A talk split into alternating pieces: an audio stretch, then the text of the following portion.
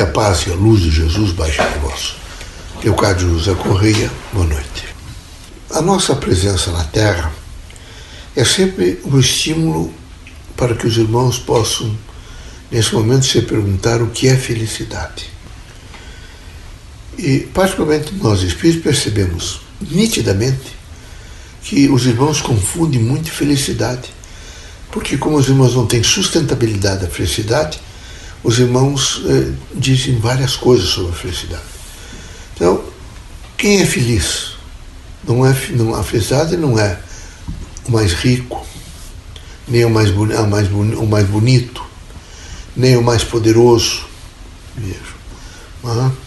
nem o mais talentoso. Não. A felicidade não procura aparatos exteriores.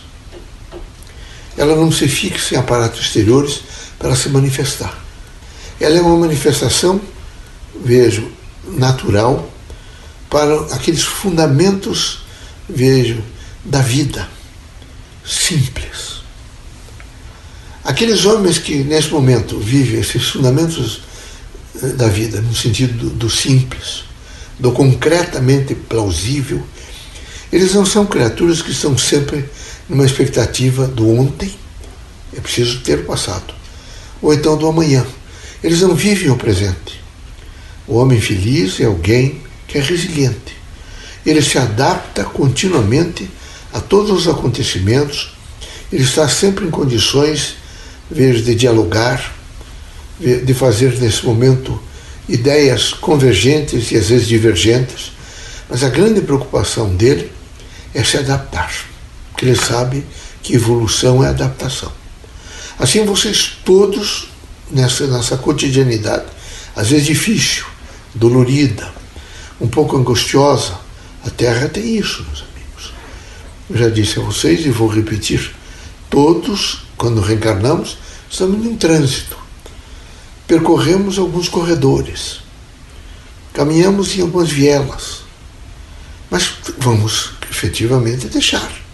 A vida da Terra é uma vida sequenciadamente né, de altos e baixos, e numa sequência de reencarne e desencarne, são continuamente os indivíduos se afastando da Terra para fazer a complementação, evidentemente, evolutiva do espírito. O que é importante é ser feliz. Mas a sustentabilidade da felicidade se faz com consciência, veja, do indivíduo sobre o próprio indivíduo. Ele tem que ter uma consciência dele. O que é que nesse momento está pesando muito na minha vida? Quais são as características que eu tenho? Eu sou resiliente? Nesse momento eu me adapto às coisas novas? Eu sou capaz de achar realmente um grande significado naquilo que estou vivendo? Eu sou agradecido por estar vivo, com saúde, tendo paz, Há em mim um agradecimento? Não. Ou eu estou fazendo estouvadamente esse, esse canteiro de vida na terra, preparo alguns canteiros e nem percebo que eu não estou percorrendo as eh, vastidões maiores. Eu não estou, nesse momento, me inteirando de situações concretas, de uma linha necessária para o meu processo evolutivo. Eu me prendo em coisas materiais, eu me prendo em dimensões muito pequenas eu me prendo numa visão limitadíssima. Com isso, eu não faço sustentabilidade do meu emocional, do meu social, do meu cultural e, particularmente, do meu espiritual. Quando eu não tenho essa sustentabilidade, em face de não conseguir nem enxergar, nem ver, nem fazer induções necessárias para que eu possa realmente ver, me alcançar, porque o grande significado da Terra eu, pelo menos em alguns dias da semana, se não der todos os dias, eu me alcançar um pouco.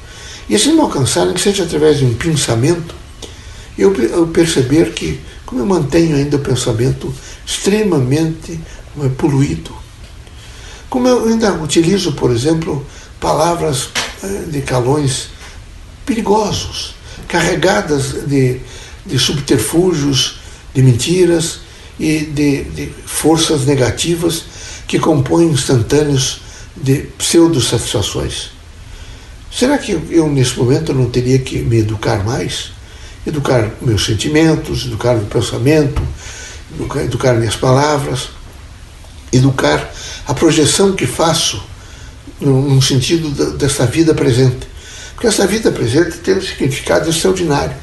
O que eu preciso é realmente compreender. Porque quando eu compreendo o presente, eu estou em um nível crítico de utilização do passado. E, consequentemente, estou lançando sementes para a construção do futuro. Eu não tenho medo. Eu sei enfrentar as coisas. Já disse, eu sou resiliente. Nada me afeta. Eu sou capaz, nesse processo de adaptação, procurar ajustamento melhor para a vida.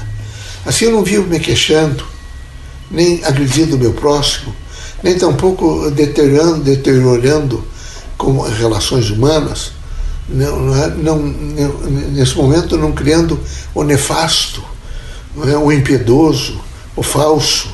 Eu procuro, dentro do, do comedimento e das minhas limitações, viver uma essencialidade daquilo que alcancei, portanto, que eu sou.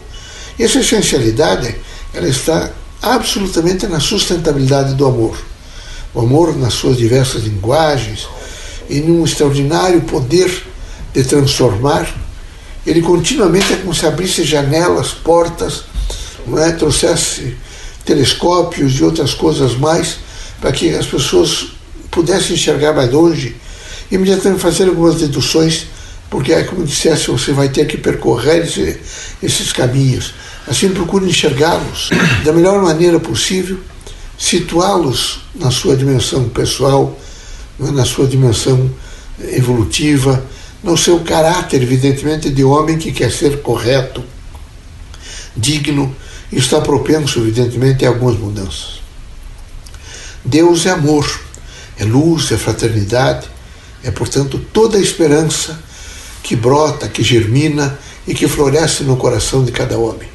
Assim, não podemos deixar de reconhecer e recomendar aos irmãos que os irmãos todos os dias acalentem o nível da esperança, que ela seja plausível, que não se desgastem tanto num processo precário, às vezes que os irmãos se prendem uma chamada ditadura do pensamento, que é, um, é única e exclusivamente como fosse uma fricção de pensamento, onde não se chega não é, a estágios nenhum. E o pensamento é como ele fizesse viagens. Ele tem que chegar a um aeroporto, não é, se credenciar para viajar para um outro aeroporto, e assim nessa sucessividade. Ele vai encontrando pessoas, vai, vai aprendendo nessas viagens é, a leveza do tempo, do espaço, e com isso ele começa a compreender que um floco de neve e a galáxia são muito parecidas. Ele tem condições de olhar e sentir que ele, nesse meio nesse termo de ser inteligente, ele tem que se qualificar todos os dias para saber fazer aproveitamento dos acontecimentos, dos fatos que o transformam ele elemento ativo veja, que traz a ele mesmo, em primeiro lugar, a satisfação de vida e o sentido da felicidade. Que Deus abençoe a todos, os irmãos que estão nesse momento na Terra, encarnados, e tendo notícia todos os dias é, da pandemia, devem necessariamente entender que quem faz prece nunca está sozinho, está sempre é, sobre os auspícios do bem da procura da verdade, da luz. Portanto, ele está integrado no chamado círculo positivo do amor, da fraternidade, do equilíbrio, da paz, de tudo aquilo que representa a vida na Terra e no universo. Recomendamos aos irmãos mais prece, recomendamos aos irmãos uma solicitude maior para com o próximo. Estamos sempre presentes aos irmãos, particularmente aos espíritas e que sabem fazer prece, sabem orar, estão dispostos realmente a fazer revisão de vida. Assim, recomendamos aos irmãos paciência, espírito público, dedicação ao bem, cautela, né, prece e vigiliatura. Mais em, em, favor, em, em benefício de si próprio, consequentemente, numa contenção de tudo aquilo que o pensamento possa extrapolar e trazer coisas negativas. Então é preciso ter um grande fluxo e um autocontrole em torno da vigilância. É? Irmãos, preciso todos os dias saber o que é essa vigilância, como é que isso é operado de si para si mesmo e o que representa o fervor, vejo, da fé no sentido da prece.